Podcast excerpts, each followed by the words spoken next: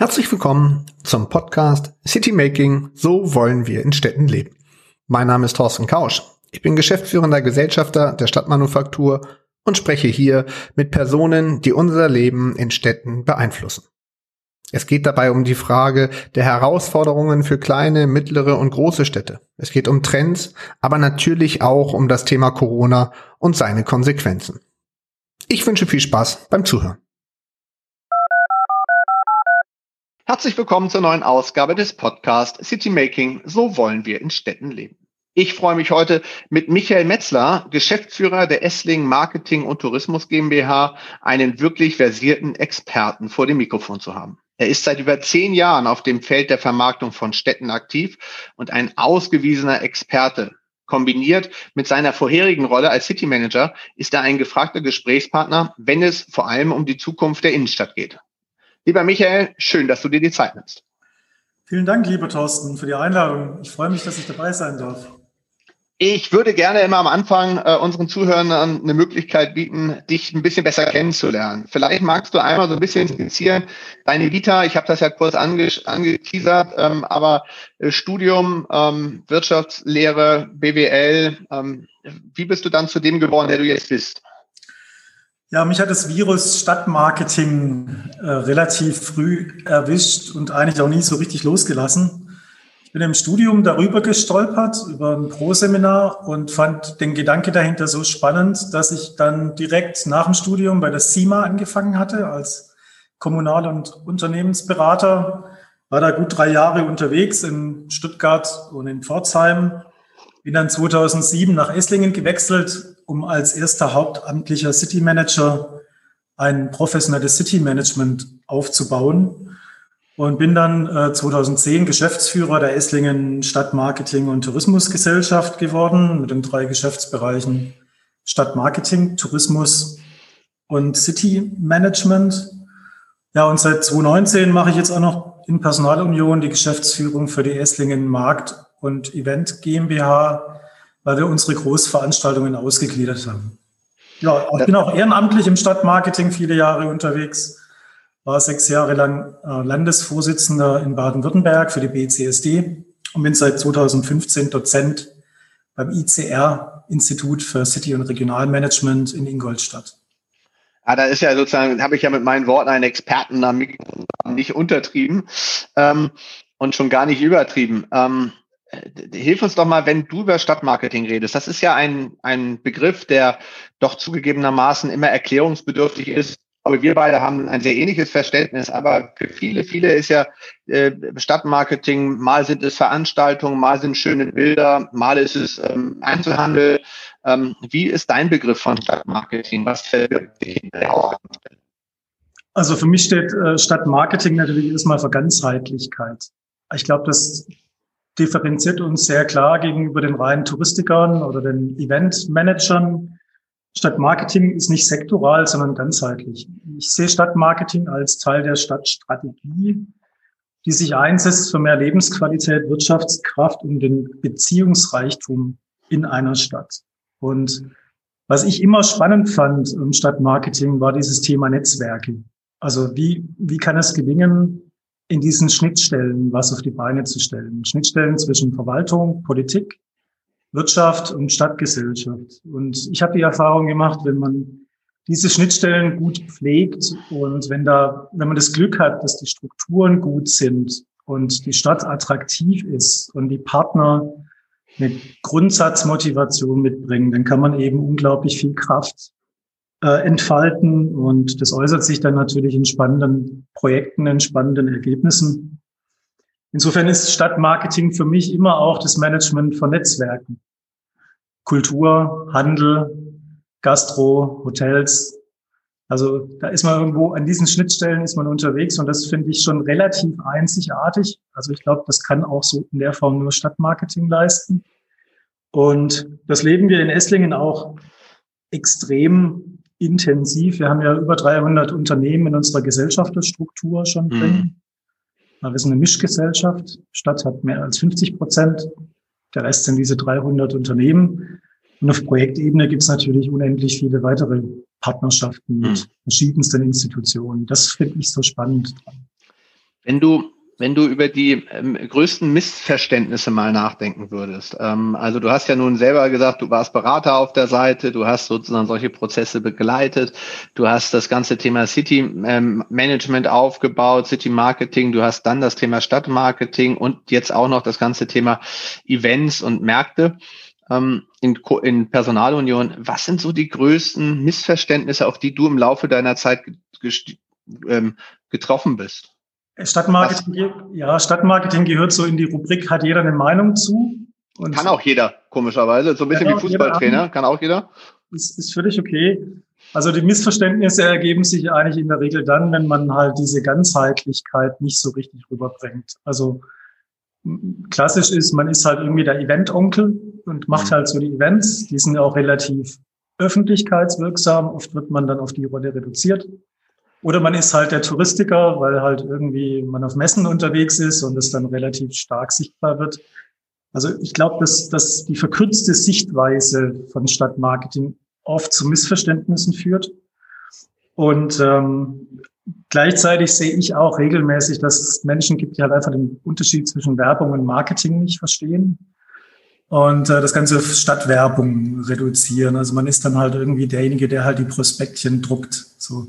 So, das, das, äh, da fehlt es manchmal dann auch an Verständnis. Und deshalb ist es, glaube ich, wichtig, am eigenen Mindset zu arbeiten und klar zu regeln, wofür steht Stadtmarketing, was möchte man erreichen.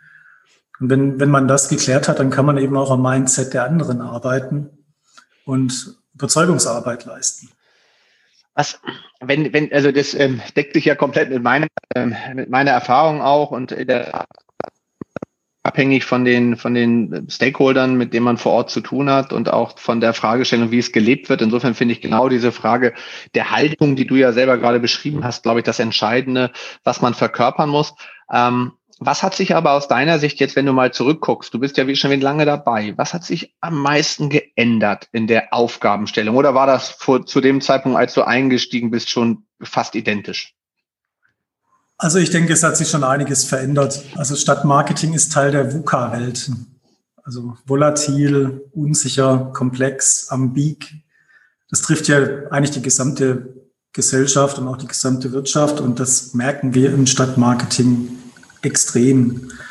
Und wir haben in Esslingen beispielsweise gesagt, okay, wie, wie reagieren wir darauf, auf diese VUCA-Geschichten? Und wir haben uns vor zwei Jahren mal wirklich intensiv beschäftigt, was sind denn eigentlich so die zentralen Zukunftsthemen der Stadt, die auf die Stadt zukommen und auf Stadtmarketing und mit denen wir irgendwie umgehen müssen.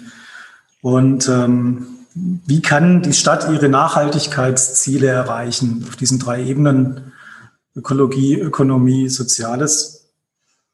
Und ähm, daraus ist dieser Stadtkompass Esslingen 2027 geworden. Den kann man auch online abrufen. Und es war halt einfach klar, Patentrezepte gibt es immer weniger. Also im Stadtmarketing auch nicht mehr. Also das reicht einfach nicht mehr aus. Alles ist irgendwo im Umbruch. Äh, man muss immer individuellere und noch spezifischere Lösungen finden. Man muss viel mehr ausprobieren können. Also es war früher vielleicht noch nicht ganz so extrem. Also man muss experimentieren, man muss Mut haben, Dinge einfach mal zu probieren, im vollen Bewusstsein, dass Dinge auch mal schieflaufen können. Und was wir jetzt eben mit Corona erleben, ist natürlich, dass eine zentrale Zukunftsaufgabe, nämlich die Transformation der Innenstadt, nochmal deutlich an Beschleunigung gewonnen hat. Das Problem ist grundsätzlich ja nicht neu, aber wir haben weniger Zeit, es zu lösen. Ich glaube, auf das Thema Innenstadt kommen wir da nochmal mit einem speziellen Fokus, weil da seid ihr ja noch ganz stark, ganz aktuell auch gerade eingebunden und habt da auch selber tolle Impulse gesetzt. Aber noch einmal die Fragestellung zurück zu dem, was du skizziert hast, euer Ausgangsprozess zur Zukunft der Stadt. Ähm, das ist ja total richtig, sich mit den Herausforderungen auseinanderzusetzen, weil äh, erst dann, wenn man die Herausforderungen Herausforderung für die eigene Aufgabenstellung. Ähm, was waren für Essling jetzt speziell die größten Herausforderungen ähm, und welche Konsequenzen hat das für eure Arbeit? Also das war ein bunter Blumenstrauß von, von, von Herausforderungen, das muss man klar sagen. Also Thema Nachhaltigkeit, Thema Klimaschutz ist natürlich ein Megathema, mit dem wir in Esslingen auch umgehen müssen. Das Thema Digitalisierung, Entwicklung zur Smart City ist ein starkes Thema die Frage gesellschaftliche Polarisierung. Einerseits Individualisierung, andererseits aber auch diese ökonomische Polarisierung. Die Mittelschicht wird dünner. Wie gehen wir als Stadtgesellschaft damit um? Mhm. War ein starkes Thema. Dann die Transformation zentraler Lebens- und Wirtschaftsbereiche war mhm. ein wichtig starkes Thema. Wir sind hier ja im Speckgürtel der Region Stuttgart stark auf Automotive und Maschinenbau gepolt. Die stecken natürlich die nächsten Jahre total in der Transformation. Aber eben auch Thema Einzelhandel Innenstadt wurde darin als zentrales mhm. Zukunftsthema beschrieben. Und das Ganze eben auch unter dem Gesichtspunkt, wie kann die Stadt eigentlich beim Navigieren durch diese Herausforderungen eigentlich nachhaltig handlungsfähig sein. Also das Thema Stadtfinanzen äh, spielte da auch eine sehr starke Rolle und, und wurde sehr intensiv vertieft. Genauso auch wie das Thema, wie gehen wir um, dass es einfach zu wenig Wohnraum gibt. Mhm. Wir haben in Esslingen viel mehr ähm, Menschen, die in die Stadt wollen, als Wohnraum zur Verfügung steht, vor allem auch im Bereich der, des sogenannten bezahlbaren Wohnens, ähm, haben wir natürlich hier im Speckgürtel von Stuttgart ähm, nicht sehr viele Angebote. Wie schaffen wir es, dennoch qualifizierte Arbeitskräfte nach Esslingen zu ziehen, die ja dann vielleicht auch mit als Familie kommen wollen, hier keine Wohnmöglichkeiten vorfinden. Also das waren so einige Themen, die wir da behandelt haben. Heißt das im Umkehrschluss sozusagen, das würde man ja an sich erwarten, dass das eine typische Diskussion der Politik ist? Weil das ja genau das ist, mit dem sich an sich habt, wart ihr Impulsgeber für die Politik? Habt ihr die Politik mitgenommen? Habt ihr die Politik konfrontiert mit der Diskussion? Wie habt ihr den Prozess genau aufgesetzt? Anlass war, dass wir 2027 1250-jährigen Stadtgeburtstag haben. Und die Frage war, die Ausgangsfrage war, ähm, ja eigentlich, wenn man so will, eine Selbstvergewisserung der Stadtgesellschaft. Mhm.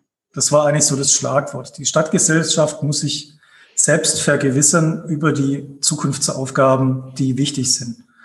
Und ähm, die Vorgehensweise war eigentlich sehr untypisch. Wir haben ein Projektteam gegründet. Da waren die Amtsleiter drin, die Geschäftsführer der Kommunalgesellschaften. Da war kein, keine Politik drin. Da waren okay. keine, keine Bürgermeister drin. Mhm also auch nicht die Dezernenten. Die mhm. hatten am Anfang Probleme mit diesem Modell. Kann ich mir vorstellen. Dass er gesagt hat, wir müssen dann nachher die Zukunftsthemen, äh, wir würden gern selbst Zukunftsthemen definieren als Dezernent. Ähm, aber das hat eine hohe Akzeptanz gekriegt und ähm, da wurde intensiv vier Tage dran gearbeitet und es wurde aufgearbeitet und wurde dann in die Gremien eingespielt, sowohl in die Bürgermeisterrunde als auch in die ähm, Gemeinderatsversammlung und wurde dann auch so beschlossen. Dann kam okay. Corona. Und mit Corona ist natürlich dann vieles auch wieder so ein bisschen in, in die zweite Reihe gerutscht. Ähm, da, dazu gehört aber ja trotzdem so ein Prozess, sich erstmal anzunehmen und ähm, ähm, der Fragestellung sich zu stellen. Da werden ja genau wie du sagst, viele gucken da erstmal mit Sorge, dass das ja an sich deren Kompetenz ist und deren Verantwortungsbereich. Ähm, war das eine, ist das sozusagen politisch mit einer Rückendeckung erfolgt oder hast du erstmal wirklich gesagt, das machen wir und geben das dann sozusagen den Gremien zur Kenntnis? Das hört sich ja sehr nach, ähm, nach äh, Robin Hood an, sozusagen, sich gegen alle Widerstände durchzusetzen. Also Treiber war der Oberbürgermeister, der mhm. den Gedanke aufgeworfen hat, Mensch, wir müssen uns mal kritisch reflektieren und für die nächsten zehn Jahre mal strategisch positionieren. Und er hat es dann auch durchgeboxt. Also es gab dann natürlich gleich Widerstand von den Bürgermeistern, teilweise auch die Fraktionen. Warum sind wir da nicht dabei? Mhm. Da muss ich sagen, er hat das dann durchgeboxt und das war die Grundlage dafür, dass wir dann auch in Ruhe arbeiten konnten. Das finde ich ganz spannend, weil das immer wieder eine sehr interessante Diskussion auch mit den Kolleginnen und Kollegen in anderen Städten ist, nämlich die Frage, welche Bedeutung hat eigentlich die politische Rückendeckung für eine Institution? Du hast ja in deinen Eingangsworten gesagt, du siehst es als ein Teil der Strategieentwicklung der Stadt deckt sich mit meiner. Wenn die Spitze der Stadt an der Stelle dem nicht folgt, ähm, ist überhaupt strategische Stadtmarketing möglich? Ich glaube nicht. Also ich, ich glaube, wenn, wenn die Rückendeckung nicht da ist, also das, da glaube ich, dass es eine Grundvoraussetzung ist, um erfolgreich arbeiten zu können. Mhm. Die, die Rückendeckung, also natürlich muss die Stadt attraktiv sein, irgendwo eine gewisse Grundattraktivität haben. Aber dann kommt sofort die Frage der Strukturen. Ressourcen, aber eben auch Rückhalt. Und wenn der mhm. Rückhalt nicht da ist von den wesentlichen Playern in der Verwaltung und auch in der Politik, dann wird es, glaube ich, schwierig. Beziehungsweise man kann dann schon Stadtmarketing machen, aber man rutscht dann halt relativ schnell aus dieser strategischen Rolle in die sektorale Rolle rein. Also dann ist man mhm. halt Eventmanager oder Touristiker. Ja. Ein Punkt würde ich gerne nochmal aufgreifen. Hast du auch gerade das Wort Mut, hast du gerade in den Mund genommen und hast gesagt, man braucht auch Mut, man muss scheitern, man muss auch scheitern dürfen. Das ist ja aber an sich etwas, was im Umfeld von Politik und im Umfeld von, von, von, von an sich Strukturen, die Planungssicherheit brauchen. Verwaltung braucht es normalerweise auch. Die setzen keinen Prozess auf, wenn sie nicht wissen, wo sie nachher rauskommen. Ähm, wie wie geht ihr damit um, auch mit dem, mit dem Scheitern dürfen und auch mit dem Zusammenspiel dann äh, auch Scheitern zu leben mit euren Entscheidungsträgern und den Stakeholdern? Ja gut, wir haben vielleicht, wir haben es ein bisschen leichter, weil wir eine Gesellschaft sind. Also wir sind jetzt halt nicht ein Amt und insofern ja auch nicht ganz so oft in diesen politischen ähm, äh, Veranstaltungen mit drin. Wir müssen nicht so oft in den Rat. Wir haben ein, ein gewisses Exotendasein durch diese GmbH. Ähm, in der Gesellschafterversammlung und im Aufsichtsrat sitzen zwar auch alle Fraktionen mit dem OB auch am Tisch, äh, aber die sind da ein bisschen anders. Also man ist da offener, man ist da ein mhm. bisschen, ein bisschen, da geht es dann sehr stark um die Sache, zumal ja auch Vertreter der Wirtschaft dann mit am Tisch sitzen. Und insofern ähm, glaube ich, spielt uns die Struktur der GmbH und die privatrechtliche Organisationsform mhm. da so ein bisschen in die Karten. Ähm, aber ja, ich gebe dir recht. Ähm, Scheitern ist nicht immer gern gesehen und die Medienlandschaft ist ja auch nicht unbedingt so, dass Scheitern verziehen wird. Also da merke ich halt schon auch eine gewisse Veränderung, dass dann eben äh, schnell natürlich auch irgendwo Schuldige gesucht werden. Und hm. das, ist eine Entwicklung, die ich relativ kritisch sehe. Ja, ist, glaube ich, auch eine ganz schwierige in, in der aktuellen Zeit musst du ja gerade den Mut haben, du musst gerade Dinge auch neu ausprobieren dürfen, ähm, weil du auch bei vielen Dingen auch der technischen Entwicklung ja gar nicht weißt, wo es landet, aber faktisch kannst du halt, musst du dazu auch scheitern dürfen und ähm, das in einer guten Balance zu halten, ist, glaube ich, eine ganz wichtige Perspektive dabei.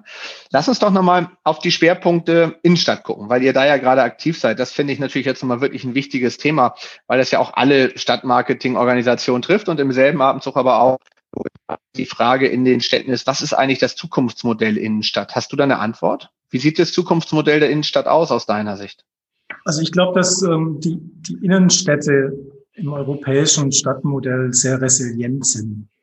Und ähm, das werden sie auch bleiben. Wir, was wir jetzt aber erleben, ist natürlich die Situation, dass ein Geschäftsmodell Innenstadt, das über 50, 60 Jahre eigentlich relativ gut funktioniert hat, plötzlich an die Grenzen kommt. Das ist, war ein schleichender Prozess, das wissen wir schon seit ein paar Jahren, diese Monogamie zwischen Handel und Innenstadt, die ja wirklich lange gut funktioniert hat, ist irgendwo jetzt so ein bisschen in der Krise und ich denke, die, auf, die Rolle wird darin liegen, künftig das Thema Multifunktionalität natürlich voranzubringen.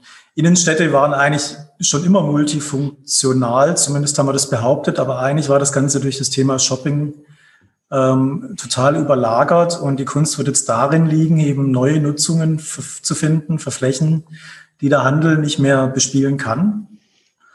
Ähm, mit den Eigentümern da auch Lösungen zu finden, dass die sich ein Stück weit öffnen für neue Stakeholder, für neue Konzepte.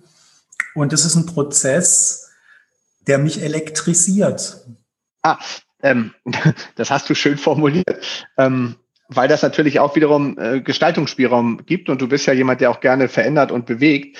Ähm, aber lass uns doch mal da tatsächlich eintauchen. Jetzt ist ja die Fragestellung an erster Stelle, von welcher Perspektive guckt man jetzt eigentlich auf das Thema Fun Multifunktionalität? Das eine ist natürlich die Frage, wie muss der Raum gestaltet sein? Die zweite Frage, die ich allerdings hochgradig spannend finde, ist, ist das Bewusstsein bei den Stakeholdern, explizit bei den Immobilieninhabern eigentlich schon dahingehend ähm, gesetzt, dass es einer grundlegenden Veränderung bedarf, weil dahinter liegen natürlich auch Erlösmodelle und damit natürlich vielleicht auch sogar Rendite und ähm, ähm, Altersvorsorgethemen äh, einzelner. Ähm, ist das tatsächlich schon so weit gesetzt aus deiner Sicht? Also wir reden im Stadtmarketing ja seit 20 Jahren darüber, die, die Immobilieneigentümer in unsere Prozesse einzubinden. Und da gab es die unterschiedlichsten Modelle von BITS über ISGs bis hin zu äh, klassisch freiwilligen Ansätzen. Und wenn wir ehrlich sind und uns frei machen, dann ist es eigentlich nicht wirklich gelungen. Ähm, ich glaube, dass sich das jetzt ändert. Und das ist auch ein Grund, warum mich das, warum ich das gerade so spannend finde. Also die Mieten in Esslingen, die Gewerbemieten in der Innenstadt sinken seit ungefähr fünf, sechs Jahren. Es ist insgesamt nicht wirklich neu. Was wir jetzt aber erleben, ist natürlich, dass äh, Mieten ja teilweise gar nicht mehr bezahlt werden oder, oder massiv ähm, reduziert werden im Lockdown. Und wir gehen davon aus, dass das zu einem Bewusstseinsveränderungsprozess bei vielen Eigentümern führen muss. Für die war das die letzten Jahrzehnte ja eigentlich immer ein Selbstläufer. Es ging immer hoch. Es gab immer mehr Mieter als Flächen, äh, zumindest in den guten Lagen. Ähm, man hat zehn Jahresmietverträge abgeschlossen. Jetzt stellen die plötzlich fest, dass eine Fläche ist leer. Es, es kommt niemand. Die, die kommen, sind qualitativ fragwürdig sind bereit, vielleicht noch die Hälfte von dem zu zahlen, was ursprünglich mal bezahlt wurde. Das gab es schon vor Corona und ich glaube, dass Corona ähm, da jetzt den Stein ins Wasser wirft. Und ich bin da relativ optimistisch, dass viele Eigentümer, die bleibt ja nicht wirklich eine Alternative, also breiter denken müssen, äh, an neue Nutzungen denken müssen und wichtig wird es für uns aber sein, und das haben wir jetzt in unserem Grundlagenpapier für die strategische Transformation der Innenstadt so ein bisschen aufgearbeitet. Dieser Wandel muss aus unserer Sicht kuratiert werden. Es, es braucht innerhalb der Stadt, also der Markt wird es nicht ganz alleine lösen, sondern es braucht eine Instanz innerhalb der Stadt, die diesen Prozess so ein bisschen steuert und unterstützt und, und moderiert. Und da sehe ich persönlich eine Riesenchance für Stadtmarketing drin, weil eigentlich kommen wir ja genau aus diesen Themen, kooperative Stadtentwicklungspolitik, da kommen wir ja eigentlich mal her. Ähm, Organisation von Dialog, von Kommunikation, Moderation von Stadtentwicklungsprozessen. Also ich glaube, dass wir das, was uns eigentlich mal ausgezeichnet hat und wo wir herkommen, jetzt super gut einsetzen können für die Aufgaben, die in den nächsten Jahren auf uns zukommen.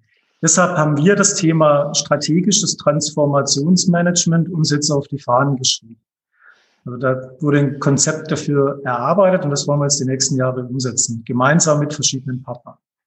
Also um ganz ehrlich zu sein, du sprichst mir da aus dem Herzen, äh, weil ähm, ich finde diesen Gedanken herzlich willkommen sozusagen im Club der Kuratoren, weil ich glaube, genau das ist die Zukunftsaufgabe von Stadtmarketing. Ich glaube, es geht nicht mehr um schöne Bilder, sondern ich glaube, es geht um das Kuratieren von Räumen im eigentlichen Sinne, im Zusammenspiel verschiedener Akteure, ob public oder private, ähm, um daraus sozusagen eine gesamtgeschichtliche Erzählung äh, gewährleisten zu können, egal ob es für eine Innenstadt oder für eine Gesamtstadt ist.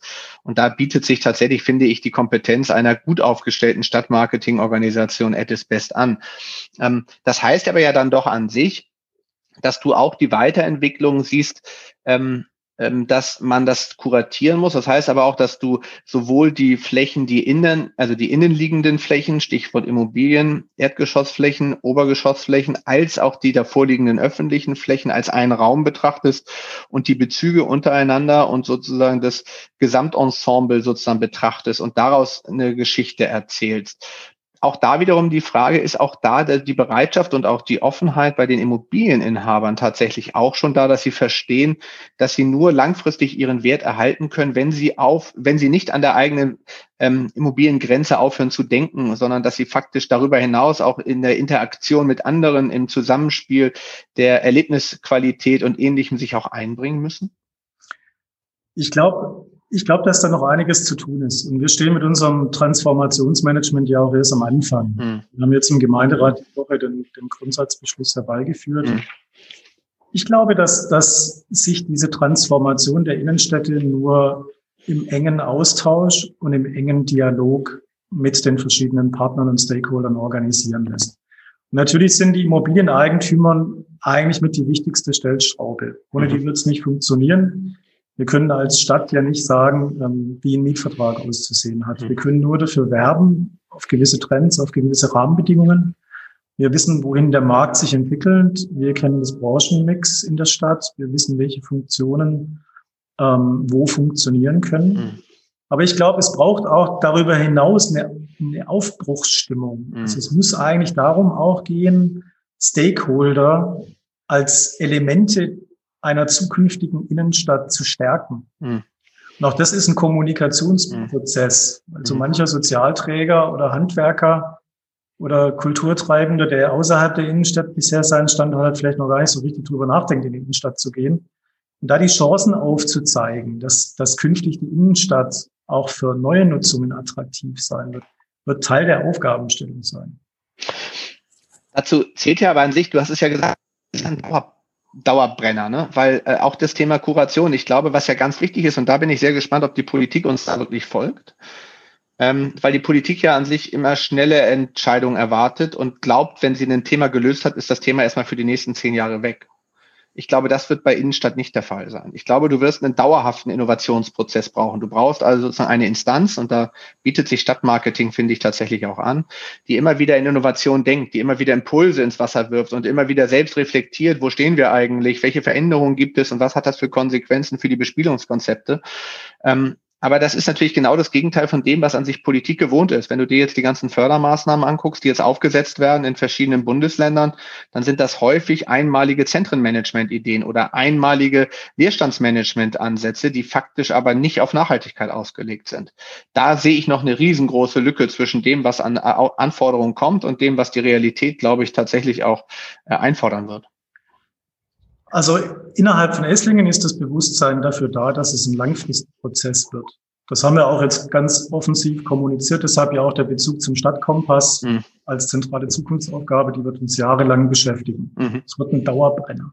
Mhm. Was Bund und Land anbelangt, gebe ich dir recht, da ist noch viel zu tun. Und ich hoffe, dass die Forderungen, die jetzt von verschiedensten Kammern, Verbänden, Vereinigungen Städtetag etc. pp. gestellt werden, dass da entsprechend langfristig tragfähige Förderkulissen mhm. aufgebaut werden, dass das fruchtet. Mhm. Ähm, das darf kein Aktionismus werden. Ich bin verhalten optimistisch. Grundsätzlich sehe ich momentan, dass unser Thema Innenstadt, Stadtmarketing, mit dem wir uns seit vielen Jahren beschäftigen, vermutlich noch nie so eine hohe mediale ähm, Öffentlichkeit hatte wie zurzeit. Und es gab jetzt ja auch schon Expertenviewings im Bundestag. Das Thema wird auf verschiedensten Ebenen behandelt. Und es gibt jetzt ja auch entsprechende Allianzen für die Innenstadt. Bundeswirtschaftsministerium hängt sich rein, das Bundesinnenministerium. Man kann nur darauf hoffen, dass aber dann auch dauerhaft beispielsweise eine Städtebauförderung deutlich aufgestockt wird, weil das wäre zum Beispiel, da gibt es ja den Städtetag, der sagt 500 Millionen pro Jahr extra für Innenstadttransformation. Also man kann nur darauf hoffen, dass solche nachhaltigen Förderkulissen geschaffen werden, weil ganz ehrlich, ohne die wird es auch schwierig, den Transformationsprozess zu gestalten. Die Stadt wird es nicht allein finanzieren können. Das glaube ich auch. Ich glaube aber auch, dass es nicht nur auf die Summe drauf ankommt, sondern auch auf die Art der Verwendung. Und wenn du, wenn du wenigstens häufig sozusagen das ganze Thema, äh, ist es dann städtebaulich geprägt, ähm, ganz stark und nicht sozusagen auf das ganze Thema Managementstruktur ausgerichtet. Ich glaube, da müsste man auch eine logische Erweiterung gehen, um genau das, was du gerade beschrieben hast, nämlich den ganzen moderativen Prozess auch auf Dauer abzusichern, weil das natürlich Kommunikation bedeutet ja auch ganz viel Ressourcenbindung und ganz viele Gespräche und ganz viele Formate und ganz viele Formen sozusagen der Interessenbekundung und der Interessen Berücksichtigung. Und das ist komischerweise ja derzeit nach meinem dafür nicht der Fokus der gesamten städtebaulichen Veränderungsprozesse. Da, glaube ich, muss man noch viel stärker auch mit reingehen. Gebe ich dir 100 Prozent recht. Spreche ich vor allem hier als, als ähm, jemand, der in Baden-Württemberg Stadtmarketing macht. Also in der Städtebauförderung, der Bund gibt ja den Rahmen vor, die Länder gestalten es aus und äh, da sind wir in Baden-Württemberg, ähm, was nicht investive Maßnahmen und Förderprojekte anbelangt, leider nicht die Speerspitze. Da muss noch deutlich mehr kommen. Hm, ja. Ähm, äh, noch ein Punkt, den ich wichtig finde, der auch mit den Veränderungen sozusagen zu tun hat, weil sie im Endeffekt ja auch die Lebenswirklichkeiten der Menschen abdecken. Ähm, äh, ähm, die Arbeitsweise sozusagen in Vergangenheit, du hast auch über die verschiedenen Netzwerke ähm, gesprochen, die man moderieren muss, hast du gesagt, wo man sozusagen Kontakte auch als Stadtmarketeer schaffen muss. Ist das denn heutzutage überhaupt noch sozusagen die, die Denkweise? Ist es nicht vielmehr so, dass man diese Tunnel jetzt auch für das Innenstadtthema aufbrechen muss? Dass du gerade schauen musst, wie bringe ich denn die verschiedenen Interessen? Wie bringe ich sozusagen die Mobilitätsinteressen, autofreie Innenstadt, Einzelhandel? Wie bringe ich das zusammen? Also es ist doch ganz viel ähm, Aufbrechen notwendig, um dort auch Zukunftsmodelle zu entwickeln. Es braucht eine intensive Zusammenarbeit der verschiedenen Akteure und Stakeholder und es braucht ganzheitliche Konzepte. Mhm. Ich glaube, ich glaube, dieses jeder für sich, das funktioniert ja eigentlich schon seit zehn Jahren nicht mehr. Ähm, wir haben statt Marketing haben wir immer versucht, auch über die City-Initiativen, über die Werbegemeinschaften, über diese ähm, PPP-Modelle immer versucht, auch solche, solche ähm, Strukturen zu stärken, die möglichst auf Heterogenität setzen. Ähm, ich glaube, dass da Ja, es hängt so ein bisschen ab. Also Handel, Gastro, Dienstleister, die sind, glaube ich, schon lange in diesem Denken drin. Die Immobilieneigentümer vielleicht noch nicht so ganz, wie man es gern hätte. Da mhm. setze ich aber drauf, dass sich das mhm. nochmal verändern wird. Aber es ist sehr klar, also diese Herausforderung, die auf uns zukommt, mit der Transformation der Innenstadt, das kann man nur in einem sehr breiten Dialog angehen und in einem sehr breiten Netzwerk. Wir haben zum Beispiel deshalb gesagt, wir werden jetzt einen Innenstadtdialog aufsetzen mit verschiedenen Dialogformaten, mit verschiedenen Workshops, wo wir ganz bewusst diese verschiedenen sehr heterogenen Stakeholder einladen wollen in den Prozess und dann halt nicht nur die üblichen Verdächtigen, sondern beispielsweise auch Bildungseinrichtungen, Wissenschaftseinrichtungen, ja. Handwerkskammer, Sozialträger, also gerade die, die vielleicht bisher noch nicht so stark unterwegs waren, die jetzt vielleicht ein stärkeres Gewicht die nächsten mhm. Jahre auch kriegen können. Mhm. Also ich glaube, ohne diesen Netzwerkgedanke, ohne eine möglichst breite ähm, Beteiligung äh, wird es nicht funktionieren da schließt sich ja im Endeffekt auch wunderbar der Kreis, um das mal ehrlich zu sagen. Du hast angefangen damit, dass das der Teil war, der dich motiviert hat, auch in das ganze Thema Stadtmarketing zu gehen. Und deine letzten Worte waren genau, das ist sozusagen die Zukunft. Insofern bleibt mir gar nichts anderes übrig, als ganz herzlichen Dank zu sagen. Es hat sehr viel Spaß gemacht, mit dir einfach mal über die Perspektive äh, der Innenstadt, aber logischerweise auch der Stadt in Gänze zu diskutieren und der Rolle des Stadtmarketings. Ich wünsche dir alles Gute weiterhin in Esslingen. Toi, toi, toi, dass der Prozess so weitergeht. Und bin mir sicher, wir werden den Austausch weiter fortsetzen. Vielen Dank, Thorsten. Hat Spaß gemacht.